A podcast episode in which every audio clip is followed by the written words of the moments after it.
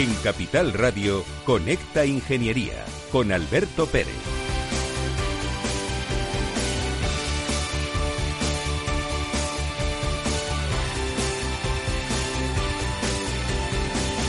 Buenos días España, buenos días ciudadanos, bienvenidos a Conecta Ingeniería. Somos los reyes de las mañanas de los miércoles y pronto lo seremos a todos los niveles, porque estamos creciendo, un éxito total, el especial Conecta Motor que hicimos en redes sociales, en medios sociales.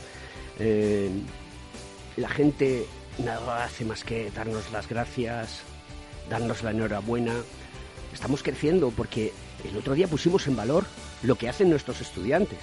Exactamente igual que con el programa especial de Ingeniería y Mujer del día 23. Sigue habiendo una repercusión enorme, porque lo que queremos es dar voz a la ingeniería. Y ese es tu programa, pero la ingeniería para los ciudadanos. Antonio Sousa, buenos días. Te han vuelto a indultar, estás otra vez aquí en el programa. Esto no puede ser. ¿Tú qué pasa? ¿Que te quieres quitarme el protagonismo? Me gustaron las pastas del otro día. Eh, vine y había unas pastas riquísimas y he repetido, ya sabes. Así es que hay una tiendecita aquí de Texas y a ti lo que tenemos son las Tejas. Las porque Tejas. como eres albañil... Eso es. Buenos días a todos los oyentes, ¿cómo estamos? Pues hoy tenemos un programa, pero súper interesante porque la movilidad, tal y como la conocemos hoy en día, está empezando a cambiar. Vamos, yo creo que ya ha cambiado y esto solamente es una cuestión casi de días. Y tenemos en el estudio dos invitados que vais a flipar con lo que hacen.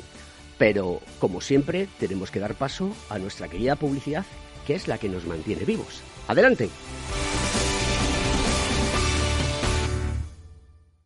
Según sondeos realizados por colegios profesionales, las licencias registran plazos de tramitación superiores a los 18 meses. Los encuestados afirman tener sentimientos de impotencia por los retrasos inaceptables y gravosos. En eCity, las licencias ya no son un problema. Gestionamos con celeridad tu licencia o declaración responsable de modo presencial o telemático. Te garantizamos trato personalizado, seguridad y solvencia. eCity es una entidad colaboradora urbanística del Ayuntamiento de Madrid con más de 10 años de experiencia. Solicita información, tu EQ de confianza, www.ecity.es. También puedes llamar al teléfono 914514499 o visitarnos. Estamos en la calle Jordán número 14 de Madrid. Acceso por el Colegio Oficial de Ingenieros Técnicos Industriales de Madrid.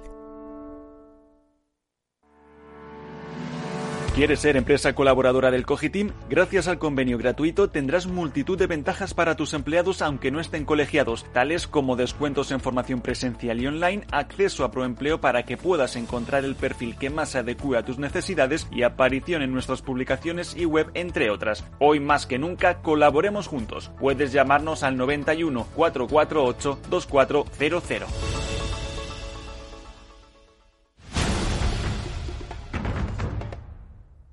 Estás escuchando Conecta Ingeniería. Buenos días, don Rafael Bernaldo de Quirós. ¿Cómo estás? ¿Qué tal, Alberto? Buenos días. Buenos días a la audiencia también. Eh, el otro yo, que nos va a cambiar la vida. Llega la era de los gemelos digitales. ¿Esto, Parguíez, qué es? Bueno, pues te voy a introducir hoy un concepto nuevo que para que vaya sonando a toda la audiencia, que poco a poco se está empezando a utilizar en todos los sectores, especialmente en el Mobile World Congress, que está teniendo lugar estos días, como sabes, en Barcelona, y es el Digital Twin o gemelo digital. Entonces, para explicarlo un poco, pues cuando algo deja de funcionar, adquirimos una réplica, es decir, una copia de un producto que ante el desgaste del original, pues cumple sus funciones, estas mismas funciones. Pues vamos a desarrollar esto un poco. Entonces, eh, tenemos una réplica que no, vea- no viene después, sino antes, con un prototipo de un producto, un servicio o proceso que simula el de su homólogo, pero donde se pueden experimentar y aprender sin correr riesgos innecesarios. Esto lo recordarás cuando lo estudiamos en la carrera, lo que llamábamos los modelos a escala. Ya te digo. Sí, sí. Eh, pues, pues el gemelo digital es hoy un concepto clave en esta transformación digital que está llevando a cabo el sector industrial. Viene de, o tiene su origen en la NASA de los años 80, donde experimentar en aquel entonces con simulaciones digitales sin comprometer vidas humanas y costes excesivos, pues era fundamental.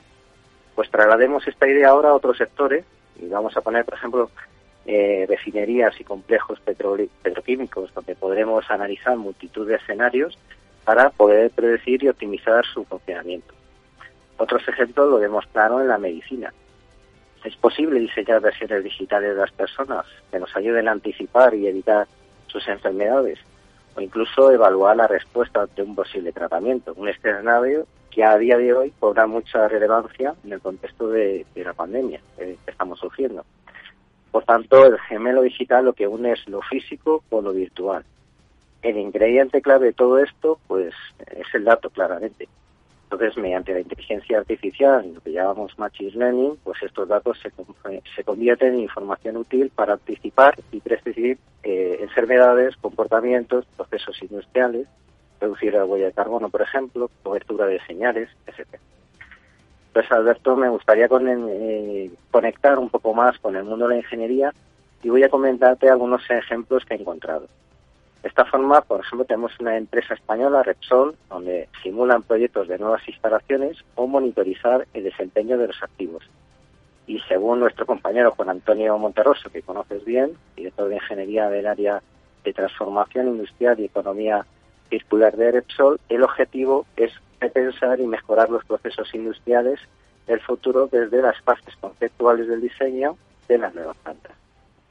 Pues te voy a poner otro ejemplo en la cual estoy personalmente trabajando en el grupo Orange, como sabes, y es el uso del gemelo digital para modelizar una estación de radio. Para ello utilizamos aplicaciones móviles para simular este entorno de una antena, la cubierta de un edificio, y en, el caso de una torre, pues ahí emplearemos los drones. Eh, esto nos permitirá simular coberturas, por ejemplo, de 5G, distancias entre antenas, distancias entre edificios, posicionamiento de estas antenas, las palabras, estudiar las emisiones radioeléctricas para cumplir con los requerimientos de la Unión Europea, estudios estructurales y de seguridad y salud, y mejorar procesos internos. Pues vamos a tener, eh, esto nos permite aceptaciones de preplanteo más rápidos, validaciones por parte de la administración más rápida, optimización de despliegues y mantenimiento, reducción de costes, por supuesto, porque vamos a evitar con el uso de drones visitas al site pero como ya sabes, el uso de estos drones pues implica también tener en cuenta eh, una pieza fundamental que es la ciberseguridad y nos llega a pensar también la necesidad de estudiar sistemas antidrones para evitar el, mal uso de, de los mismos.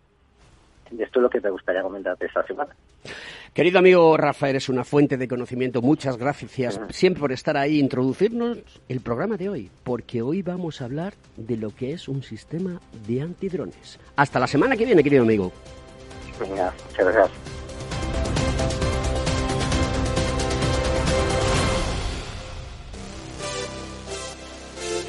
Estás escuchando Conecta Ingeniería.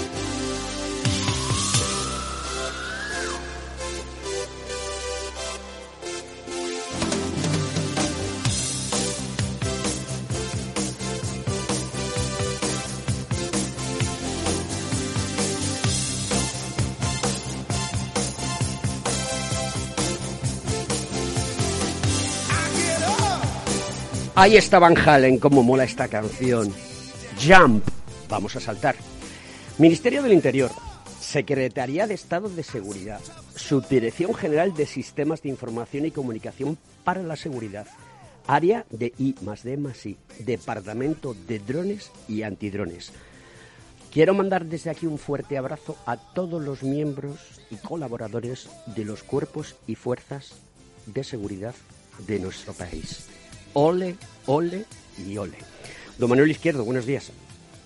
Buenos días, Alberto. Usted es el, director del, sistema o del proyecto Siglo, ¿no? Sistema Global contra Drones.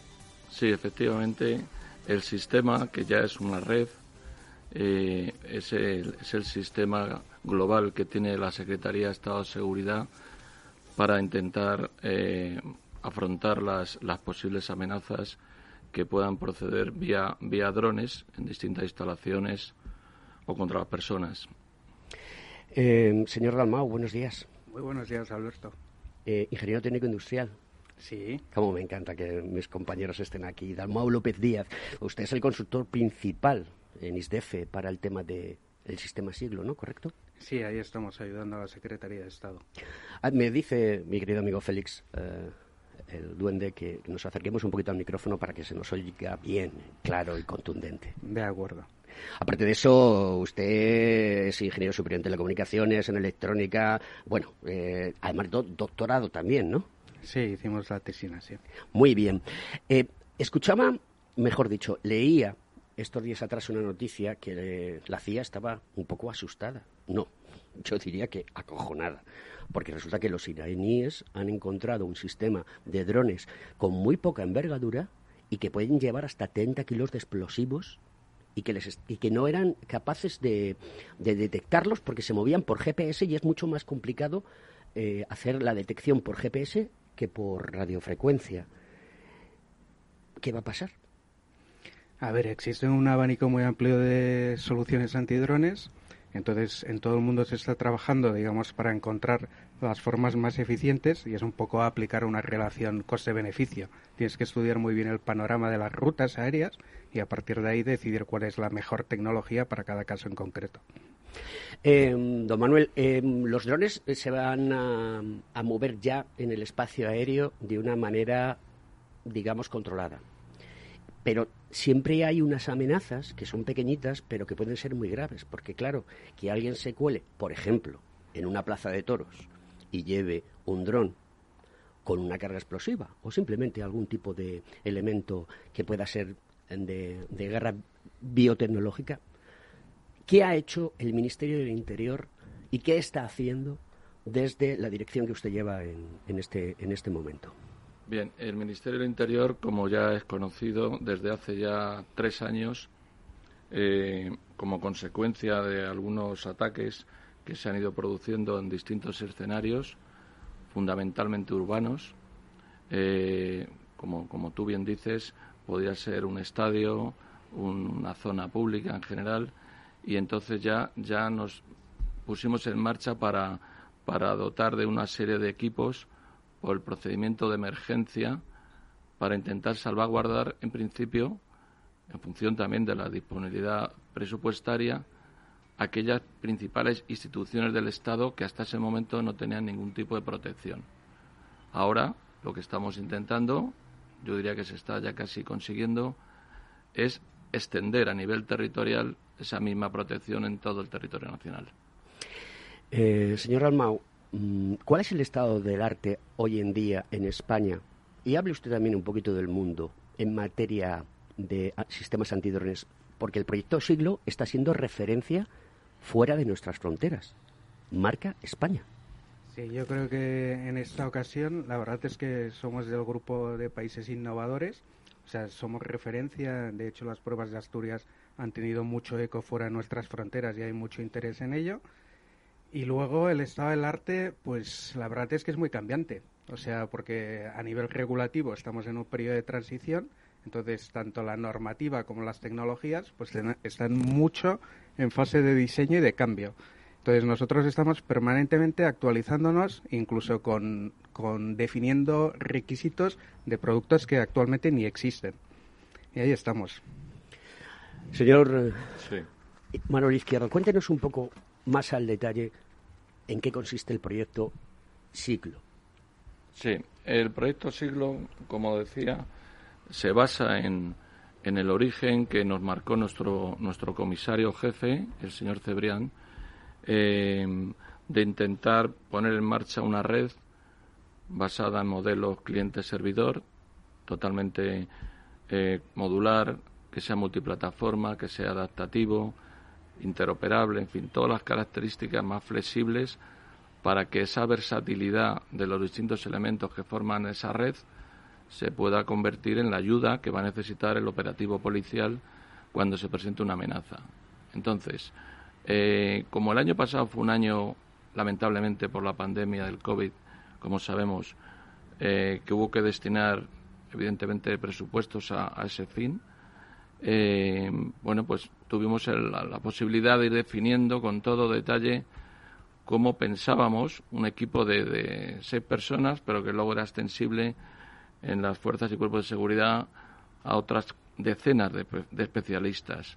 Bien, pues eh, se ha ido definiendo cómo, cómo consideramos que podía ser la red para que cumpliera todas esas características de flexibilidad, basándola en el núcleo central que es su base de datos. Su base central de datos entendemos que es el mayor potencial del sistema. No tanto poseer radares muy buenos, eh, otros sistemas de neutralización estupendos, sino que la información se pueda relacionar, se pueda acceder allí donde es preciso, porque cuando se detecta una amenaza no disponemos de más de un minuto, dos minutos de tiempo y la soledad del, operador, del policía que va a tener que atender su posible mitigación, eh, solo se puede eh, ayudar, digamos, en su trabajo con, con la información del sistema, con la propia inteligencia del sistema.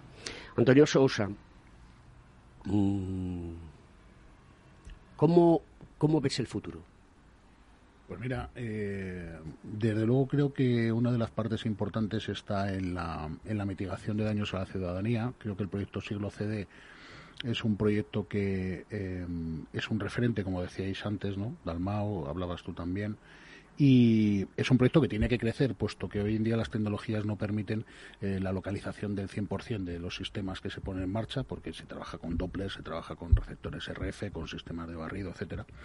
Pero evidentemente creo que en este caso estamos ante un proyecto que es eh, la parte inicial. Lo hablábamos antes también, Manuel y yo, eh, sobre lo que va a venir en los próximos años. ¿no? Entonces, una de las cosas más importantes es cómo Siglo CD, por ejemplo, ha conseguido eh, aglutinar las tecnologías españolas o extranjeras y ha dado cabida a todas las empresas para que todas las empresas que estaban en modelos de demostrador y que tenían un producto que podía solventar o ser eficaz en ese tipo de detección o de, o de inhibición participasen de las pruebas que sean realizables para integrar de una forma correcta todo. Y creo que la palabra correcta para el futuro es la integración creo que hablará Manuel ahora también un poco de procedimiento de integración, porque al final los datos tienen que provenir de muchas fuentes y todas las fuentes tienen que trabajar de forma conjunta para la seguridad ciudadana.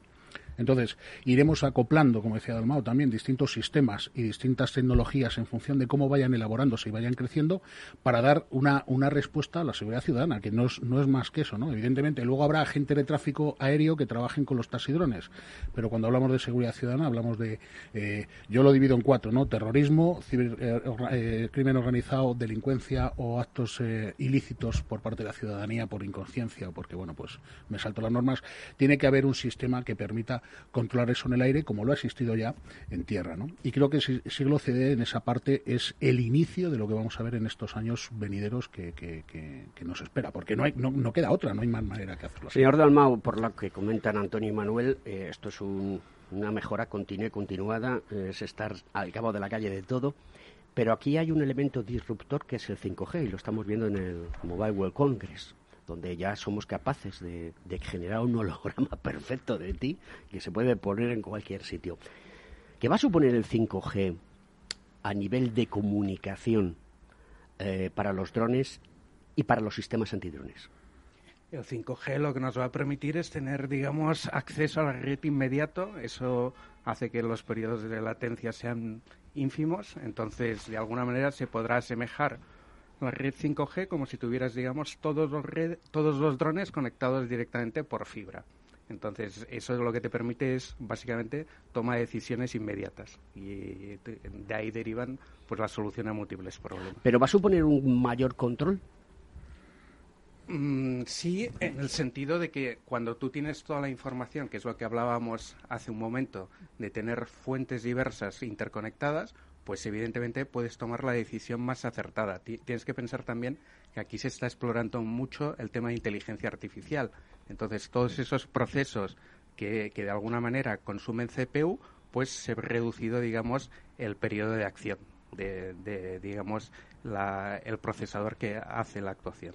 Don Manuel Izquierdo, mm, Flota amiga, dron amigo, dron autorizado, no clasificado, no controlado, fugado, sustraído, presunto infractor, amenaza y neutralizado. O sea, hay una gama extensa de tipología de drones.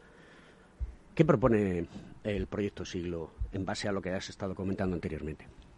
Sí, como, bien decíamos, eh, esa soledad que puede tener el, usuario, normalmente el operador policial, eh, solamente entendemos que se puede, se puede mitigar la propia soledad con la, con la ayuda de esa información, del conocimiento que van plasmando los especialistas policiales en base a su experiencia su, su conocimiento y lo vamos concentrando en indicadores, en reglas de condición para múltiples de todo tipo, deep learning, más learning, para, para aportar, por ejemplo, algo que todavía no se conoce, pero que lo, se va a ver en breve, como es el propio cambio automático en esa tipología que tú bien indicabas.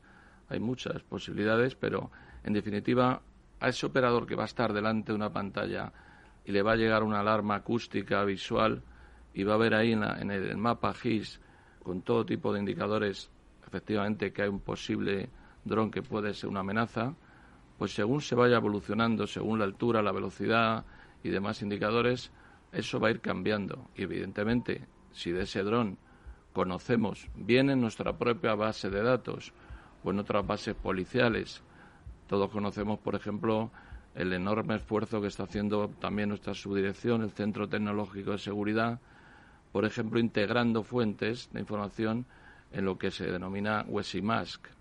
Entonces, eh, Waller Cops, que también lo conocemos. Entonces, evidentemente, la comunicación, la integración, la cooperación es absolutamente fundamental. El señor Dalmau, eh, hace, hace, ¿nos vamos ya? Sí, nos vamos, que me están diciendo que nos vamos a la publicidad. Pero luego, no me conteste ahora, como diría el gran García, contésteme después de la publicidad.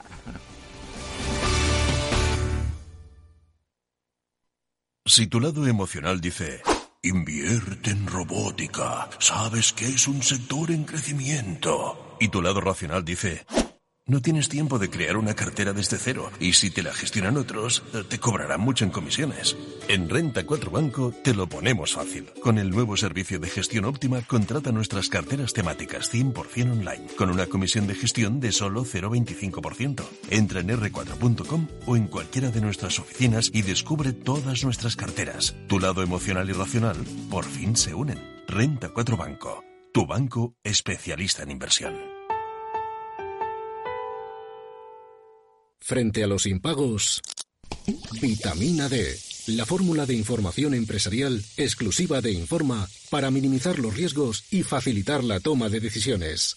Descubre Data Powered by Informa, la solución perfecta para tu negocio. Consulta al especialista en Informa.es. Preparados, listos, rebajas. Ya están aquí las rebajas del corte inglés con descuentos de hasta el 50% en una selección de bolsos y mochilas de marcas como Guess, Furla, Abachino, El Corte Inglés, Gloria Ortiz, Southern Cotton, Joe a Mr. Joe y con la tarifa plana de envíos El Corte Inglés Plus te lo llevamos en dos horas o cuando tú quieras. Aprovecha las rebajas del corte inglés en tienda web y app. ¿Preparados? Si estás pensando en comprar una casa, entra en cuchabank.es y accede a nuestra oferta hipotecaria.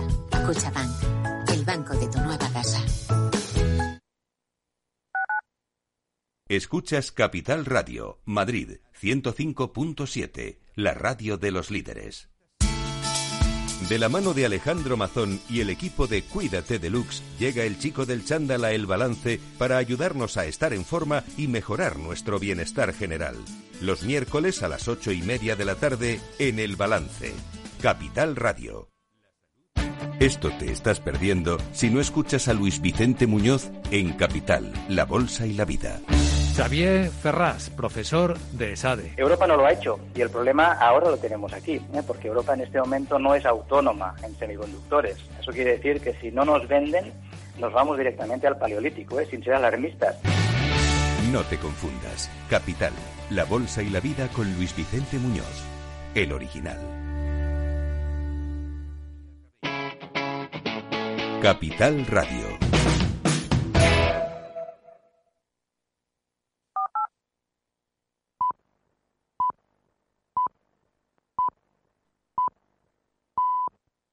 Escuchas Conecta Ingeniería con Alberto Pérez.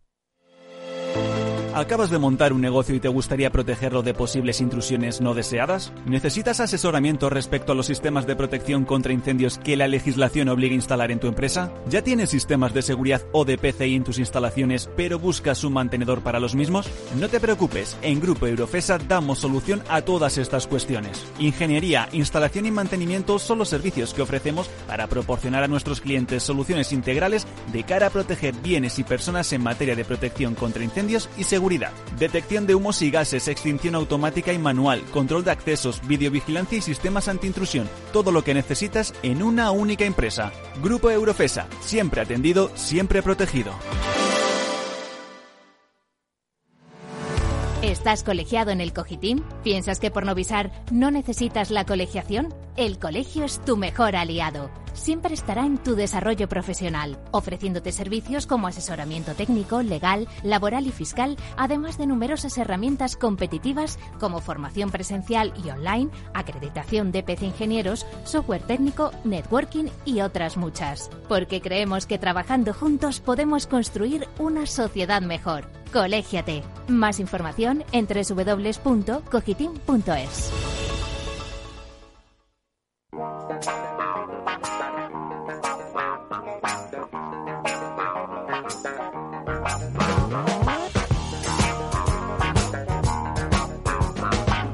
Conecta Ingeniería con Alberto Pérez.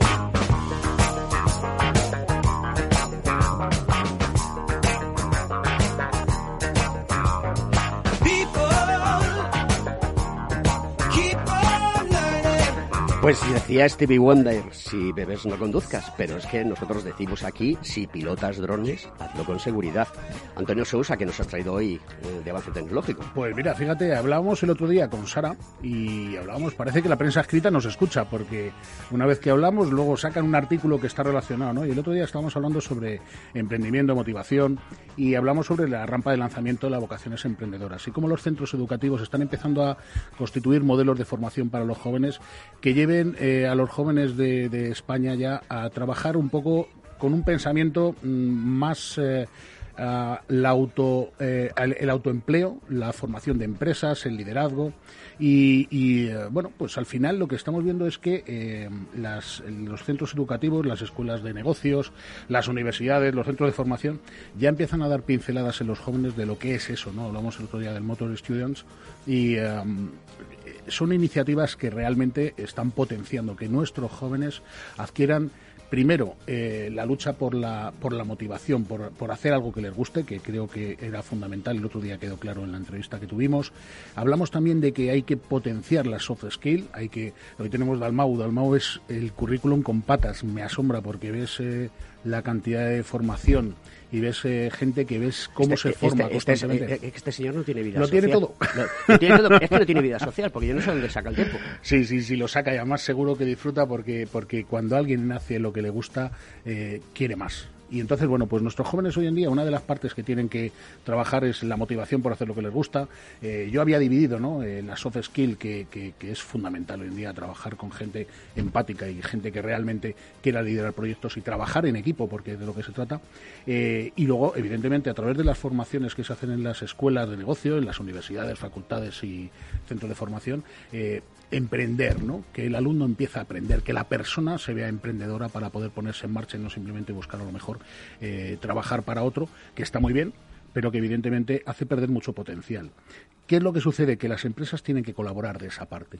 Entonces hay programas que están poniéndose en marcha ya, que son los programas del siglo XXI en formación, en que las empresas están empezando a tomar parte ya de esa colaboración con los centros educativos para que los jóvenes precisamente puedan poner en marcha determinados proyectos. Y luego, evidentemente, la sinergia. Esa es la, palabra del siglo XXI, creo. Y además, fíjate, ahora tengo delante el, esquema básico sobre el mapa de entidades que estábamos hablando antes con Manuel Izquierdo y con Daumao del siglo CD. Y el sistema global antidrones, una de las cosas que hace es trabajar en sinergia o sea, la sinergia es fundamental. No estamos en el siglo de la competencia, sino que estamos en el siglo de la sinergia.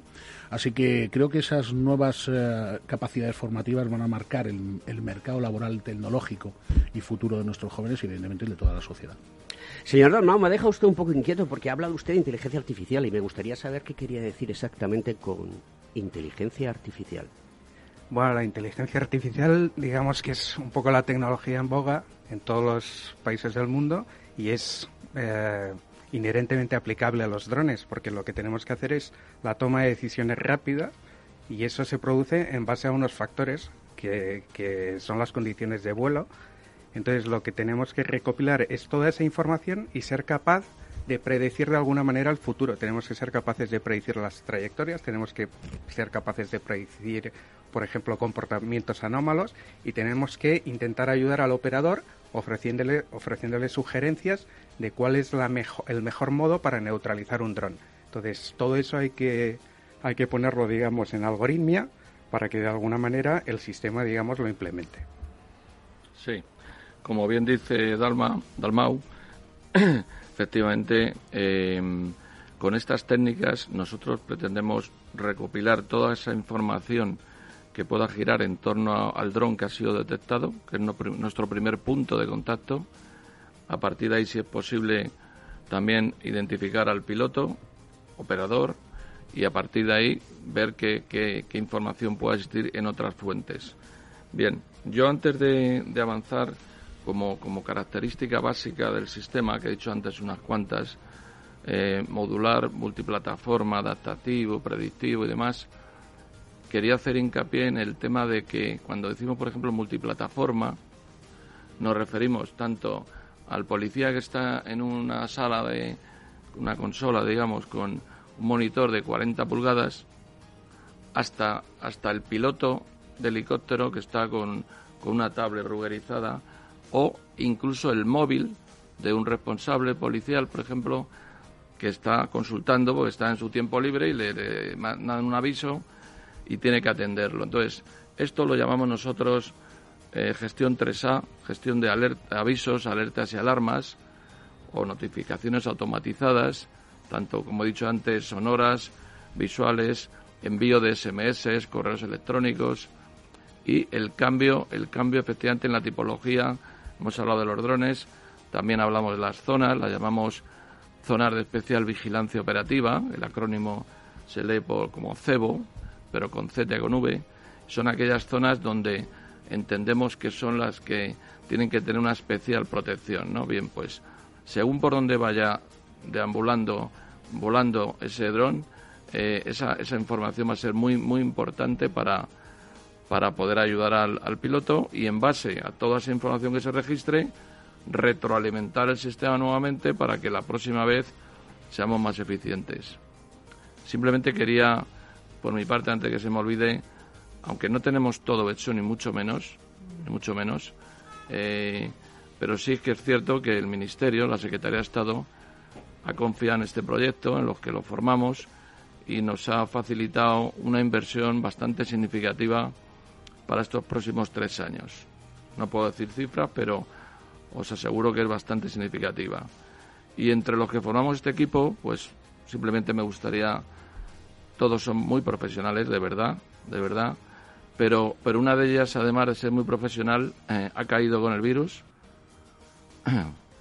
Carmen, y está en virus persistente, ¿no? Entonces, desde aquí le mando un fuerte abrazo. Pues, Carmen, eh, escucharás el programa porque estoy convencido de que, Manuel y, y te lo harán llegar y recupera, recupérate lo antes posible porque necesitamos ese talento español que hay, que lo hay por arrobas. Eh, yo llevo en el mundo de los drones eh, trabajando desde hace muchos años y me acuerdo que José Manuel García, que es un técnico municipal del Ayuntamiento de Mal de Moro, ha hablado cientos de veces de qué pasaría eh, cuando esto estallase y los ayuntamientos tenían, tuviesen que tomar parte. Y la realidad es que, por ejemplo, el Ayuntamiento de Madrid ya ha tomado parte, porque la nueva ordenanza de movilidad que ha sacado a, consultas públicas hace referencia a los UAVs. Eh, tenéis mucho trabajo por delante, Manuel y, y Dalmau, porque esto hay que integrarlo. ¿Qué nos podéis contar sobre esa relación que tenéis con los ayuntamientos? Porque, claro, sois los cuerpos y fuerzas de seguridad y dentro de las policías locales, que también le recuerda a la gente que son cuerpos y fuerzas de seguridad, es importante. Siempre me ha quedado descolgado el tema de los bomberos, que para mí también lo son, pero bueno, no está dicho por ley, pero como ahora todo hay que decirlo por ley, pero bueno, creo que esa integración, esas sinergias, esa colaboración, mm. el mundo colaborativo está ahí. Sí, por supuesto, totalmente de acuerdo. Además es que no hay nadie que pueda conseguir sus objetivos por, por sí mismo. Nosotros desde el primer minuto, como ya se sabe, hemos ido colaborando partimos desde la colaboración interna entre, entre Guardia Civil y Policía Nacional y a partir de ahí con la Secretaría General de Instituciones Penitenciarias, el propio Ayuntamiento de Madrid, aquí tenía un documento que lo acredita, hemos eh, establecido numerosos contactos con otras instituciones desde el Ministerio de Defensa, Ejército de Tierra, el Aire, el INTA, eh, el propio CNI, en fin, muchas instituciones nacionales. Una de ellas muy, muy singular, como, como es sabido, es la Liga Nacional de Fútbol Profesional. El pasado mes de diciembre, el 14 de diciembre, el secretario de Estado de Seguridad firmó un convenio con don Javier Tebas, presidente de la Liga, por el cual se va a colaborar estrechamente, estamos ya colaborando estrechamente para conseguir implementar 42 sistemas antidrón en todos y cada uno de los estadios de primera y segunda división en un tiempo récord, es decir, antes de que acabe este año. Entonces, eso es un ejemplo de por dónde, como decía también perfectamente Antonio, hay que trabajar. Eh, evidentemente, cada uno tiene sus presupuestos, sus objetivos y sus funciones, pero, pero en esa colaboración eh, interinstitucional, ahí está, ahí está, creo, la, clave, ¿no? Entonces, la Liga y todos los clubes ponen el dinero que necesitan para, para que se compren esos equipos. Nosotros les aportamos las especificaciones técnicas para que se facilite la integración, la comunicación con Siglo. Le facilitamos los técnicos, por supuesto, también para que se supervisen las instalaciones, participemos incluso en su proceso de selección, en las pruebas prácticas y demás con el único y, no poco mérito, digamos, de conseguir que haya 42 nuevas antenas que en las capitales de provincia estén escuchando el vuelo de los drones.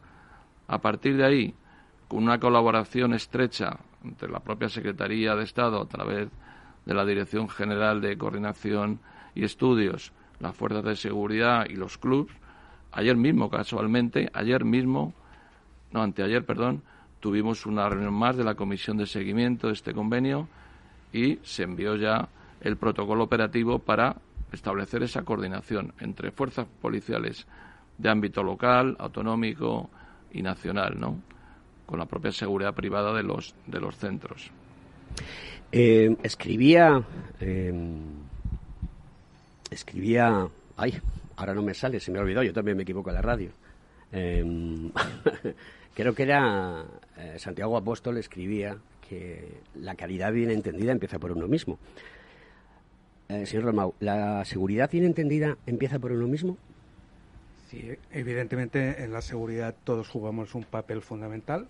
Cada uno, digamos, tiene que, que ceñirse, digamos, a su ámbito de actuación y la suma de los comportamientos de todos, pues es lo que al final nos va a proporcionar a todos un nivel de seguridad aceptable al hilo de esto que está diciendo Dalmau, eh, simplemente decir una pequeña confidencia y es fruto de la confianza, de la comunicación y la coordinación que tenemos en el equipo de proyecto. Esto de siglo no es de nadie, el mérito no es de uno o de otro, es de todos. Entonces, eh, hoy hemos venido aquí y ha venido Dalma y él sabe y yo sé que yo no le he dicho ninguna palabra, ninguna orientación de lo que podemos decir, lo que no, porque todo es absolutamente transparente. Entonces, eh, realmente yo creo que se va por el buen camino. A nivel internacional podríamos tirarnos varias horas hablando de la participación que tenemos ya, la, penetración que tenemos en, a nivel europeo. Ayer mismo estuvimos yo tres horas y otra compañera, Verónica Ortiz, en el proyecto JRC, un proyecto importantísimo de la Comisión Europea. Yo sugeriría un monográfico sobre este proyecto porque va a dedicarse a todos los escenarios urbanos e instalaciones críticas. Entonces, el intentar coordinar, homogenizar, estandarizar estas reglas, estos procedimientos, esta forma de entender este trabajo, pero encima no a nivel nacional, sino internacional, ese sí que es el reto absoluto, ¿no? Como me tenéis nubilado, obviamente me he equivocado. No era Santiago Apóstol, era San Pablo. Disculpadme por ello. Eh, señor Sousa, en España, si no recuerdo mal, hay 13.000 infraestructuras críticas, de las cuales en teoría no se sabe dónde están. ¿Por qué te ríes? No, las infraestructuras críticas son un caso curioso. Primero porque hay algunas que están claramente, primero no son públicas, ¿no? Pero bueno, pues hay instituciones y hay eh, infraestructuras que por su carácter de seguridad nacional o por su carácter de, importancia para la ciudadanía eh, son fijas. Y luego una infraestructura crítica es algo tan sencillo como una carretera llena de coches que sea la única vía de escape de una ciudad. Entonces entendamos, la ciudadanía la infraestructura crítica la tiene que entender como algo que las fuerzas de orden público están eh, obligados eh, a asegurar para el, buen funcionamiento del día a día del ciudadano. Así que una carretera que hoy no es infraestructura crítica, mañana cuando se convierte en la única vía de escape por la que se puede salir eh, ante un caso de emergencia, pues evidentemente se convierte en una infraestructura crítica. Hay muchas infraestructuras críticas. Un estadio de fútbol vacío no lo es, pero un estadio de fútbol lleno de gente, donde un amontinamiento, una aglomeración, una estampida se puede convertir en, en cientos o miles de casos de gente muerta por asfixia o por por aplastamiento se convierte en una infraestructura crítica. Gracias a Dios tenemos eh, una cosa que para mí es muy importante, es nuestro personal, la parte que corresponde a las personas. Y España lucha con ahora con, con, unos medios materiales importantes. Eh, siempre, evidentemente, el malo tiene más medios materiales y más eh, capacidad de ponerse a luchar con presupuestos propios porque no tienen que pedirle a nadie el dinero ni tienen que justificar el gasto. Sin embargo, la fuerza de orden público siempre tienen que estar con una parte presupuestaria y una justificación del gasto y donde nosotros realmente tenemos el, baluarte y la valía principal que nos diferencia y hace que la balanza entre buenos y malos eh, decaiga de nuestro lado es el personal las personas. La parte de inteligencia asociada a siglo CD, y además lo han dejado entrever perfectamente Dalmau y Manuel, eh, es esa parte de tengo que decidir la toma de decisiones, que en breve seguramente sea la inteligencia artificial la que a base de algoritmos decida cuándo un dron es derribable o cuando un dron es remitible a su punto de origen o cuándo me lo traigo, pero ahora es eh, la gente, la formación. Y ese es el valor que tenemos eh, para prestar eh, ayuda a la ciudadanía y para enfrentarnos, digamos, al crimen porque realmente los medios materiales son muy superiores por el otro lado de la balanza y aquí es donde hacemos mucha fuerza gracias a nuestras fuerzas y cuerpos de seguridad. Así que bueno, pues eh, evidentemente cuando hablamos de infraestructuras críticas, todos los ciudadanos deberían de ser conscientes de que una infraestructura es cualquier cosa que afecte a, la ciudadanía, a la seguridad ciudadana. Y al margen de eso, pues evidentemente luego hay centrales nucleares, hay eh, centros penitenciarios, hay una serie de infraestructuras que están asociadas a los eh, suministros energéticos, alimentarios y demás de la nación que están consideradas como infraestructura crítica. Hablemos del futuro, pero ya sabes, Antonio, que yo soy de el futuro es ahora. Y entonces esto ya está aquí.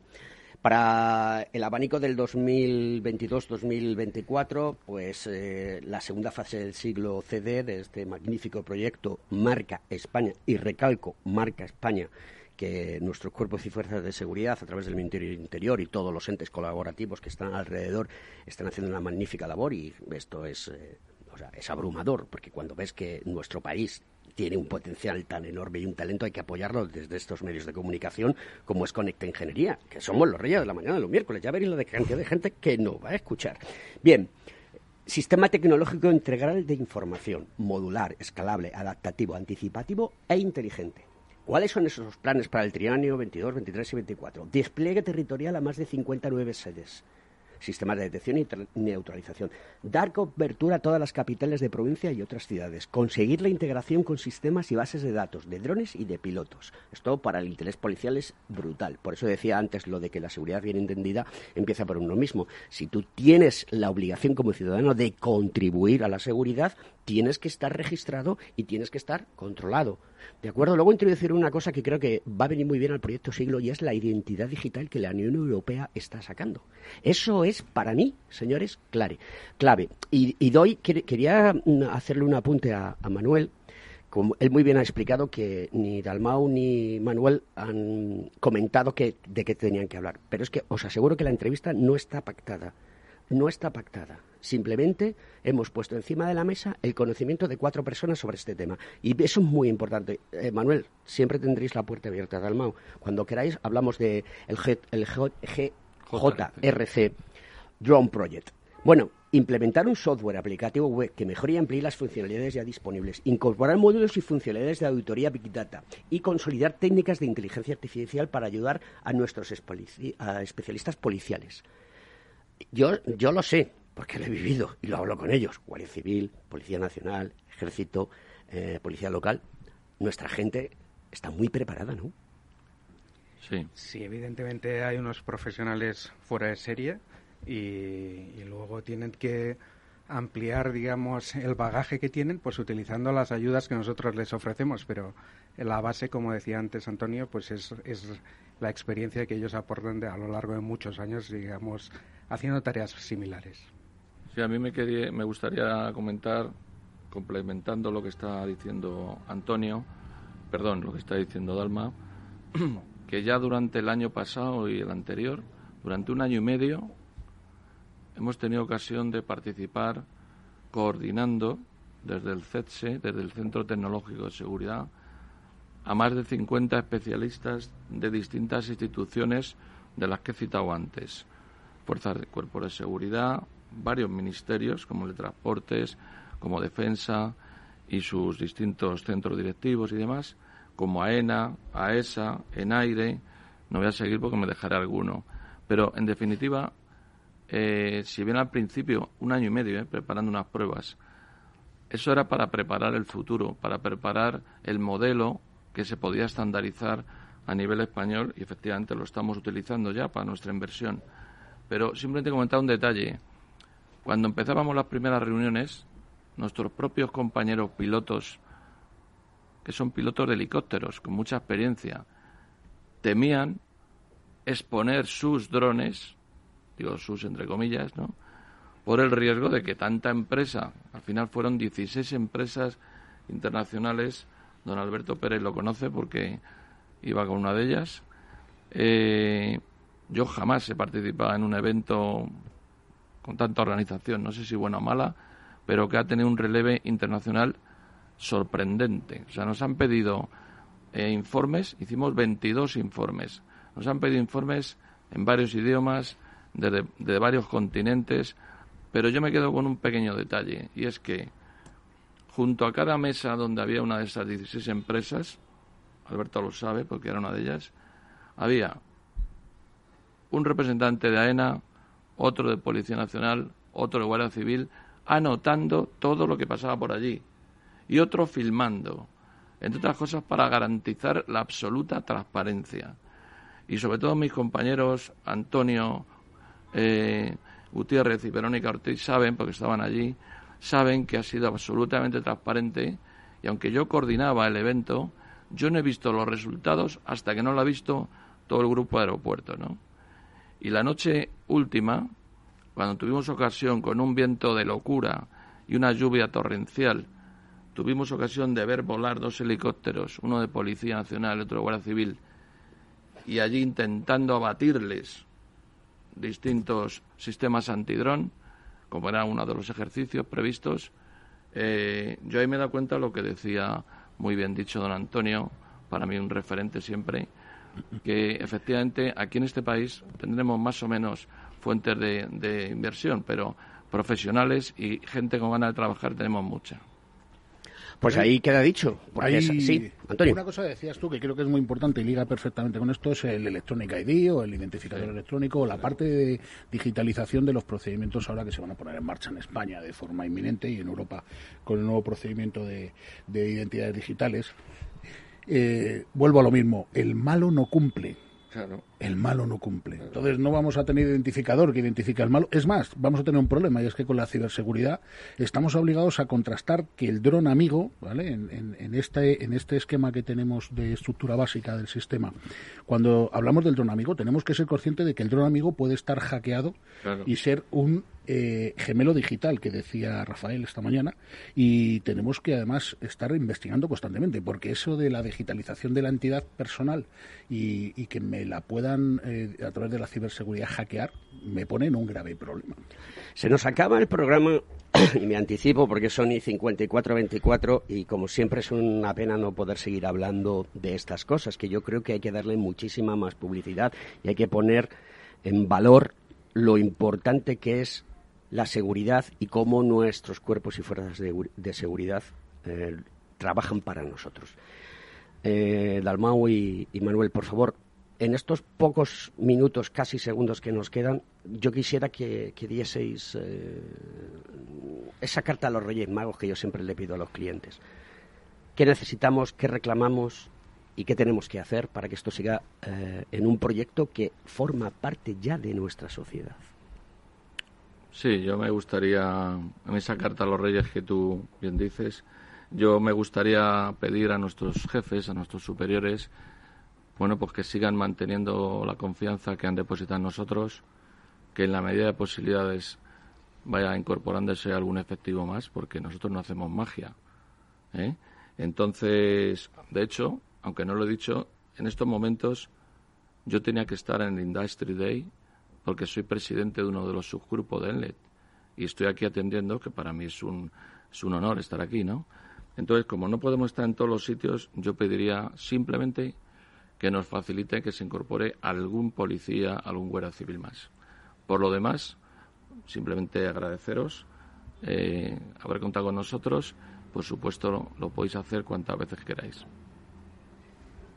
Eh, yo estoy en la línea con lo que dice Manuel. Creo que no nos podemos quejar en el sentido de que eh, es un proyecto incipiente y hasta ahora hemos tenido bastante apoyo. De lo que se trata es de mantenerlo y, a ser posible, ampliarlo. Antonio Sousa. Como ciudadano, agradecer eh, el esfuerzo de nuestras fuerzas de orden público por eh, mantenernos seguros, que a todos nos apetece. Y, y, realmente, bueno, pues eh, confiar en que la tecnología de la mano de grandes profesionales como los que tenemos aquí hoy van a ayudarnos a salir adelante, como lo hemos hecho siempre, y ahora pues con nuevas tecnologías, claro. Saludos a, a todos los oyentes. Y perdóname, voy a felicitar a mi hija, que hoy cumple 24 felicítala. años. Hoy cumple 24 años. Gema, te quiero, hija. Así que... Un beso muy fuerte para nuestra querida Gema Sousa. Con esta canción de The Bad Mood. ¿eh? No tengo suficiente, dice la canción. Eh, yo no tengo suficiente tiempo para poder disfrutar más de vosotros. Porque no tengo más tiempo de radio. Estaría con vosotros dos horas más. Y seguro que le contaríamos a, a la ciudadanía que nos soporta, que nos aguanta, que paga impuestos, que quiere seguridad, que quiere que nuestro país progrese. Y desde este humilde programa, que somos los reyes de la mañana de los miércoles, lo que queremos es hacer llegar a la sociedad lo que es la ingeniería, lo que es la transformación digital, lo que es el mundo de los drones, la inteligencia artificial, esas tecnologías habilitadoras que ahora se tan, tanto se llama. Pero aquí lo que se necesita, y Manuel Izquierdo, que me lo ha escuchado muchas veces, es pasta. Pasta. Señoras y señores, el mundo es liberal y capitalista. Aprovechemos esa circunstancia para poner pasta, porque esto genera trabajo, producción. Y le mando desde aquí a los jovenzuelos y jovenzuelas, no sé si decir jovenzueles, que ahora está muy de moda, me resulta simpática la situación, y es que estudien ingeniería, que estudien matemáticas, que estudien física, que estudien biología, que estudien STEM, porque esto es importante, que la vida da para hacer muchísimas cosas y te puedes divertir un montón. Yo me lo paso pipa. Así que, queridos amigos, eh, Félix, no sé cuánto nos queda ya. Minuto y medio. Bueno, pues eh, no sé, Antonio, cuéntanos un chiste. Hoy hemos sido muy cortita ya ¿eh? Hemos estado ajustaditos. Con eso de que tenemos tanto tema que hablar, al final te vas cerrando, te vas cerrando, y para no comerme el tema, ¿no? Claro. Y, y- y se te va echando el tiempo encima. Pero bueno, es verdad que es verdad que estamos viviendo una nueva época, estamos hablando de lo rápido que pasa ahora el tiempo, y estamos viendo cómo eh, la sociedad se tiene que adecuar constantemente, y en este programa lo decimos muy a menudo, a esas nuevas tecnologías de una forma inmediata. No hay que estudiar, no hay que simplemente es- me doy cuenta que poco a poco he tecnificado mi vida, eh, eh, he ido comprando dispositivos y tal, y bueno, pues en breve veremos taxis drones, veremos eh, Pero te voy a decir una cosa, si queremos que realmente el proyecto siglo funcione y todas sus derivadas de mejora continua 1.0, 2.0, 3.0, 4.0, n.0, los drones tienen que volar. Porque sí, si no, no vamos a poder testear en un universo las cosas, porque ahora lo que tenemos son pequeñas muestras, esa es la realidad. Y lo digo así de claro. Sí, pero fíjate, yo, y para rematar, ¿no? Eh, siempre he pensado, o últimos, los últimos años pienso, que vamos a ver antes autobuses dron o taxis dron que las, que las máquinas pequeñas de hacer fotos de bodas, bautizos y comuniones. Y es que hay que tener en cuenta que las grandes empresas de automovilística están trabajando porque eso se produzca. Señoras y señores, hasta la semana que viene aquí en Conecta en Ingeniería Capital Radio, patrocinado por el Colegio Oficial de Ingenieros Químicos Industriales de Madrid y graduados de la rama industrial. Hasta la semana que viene.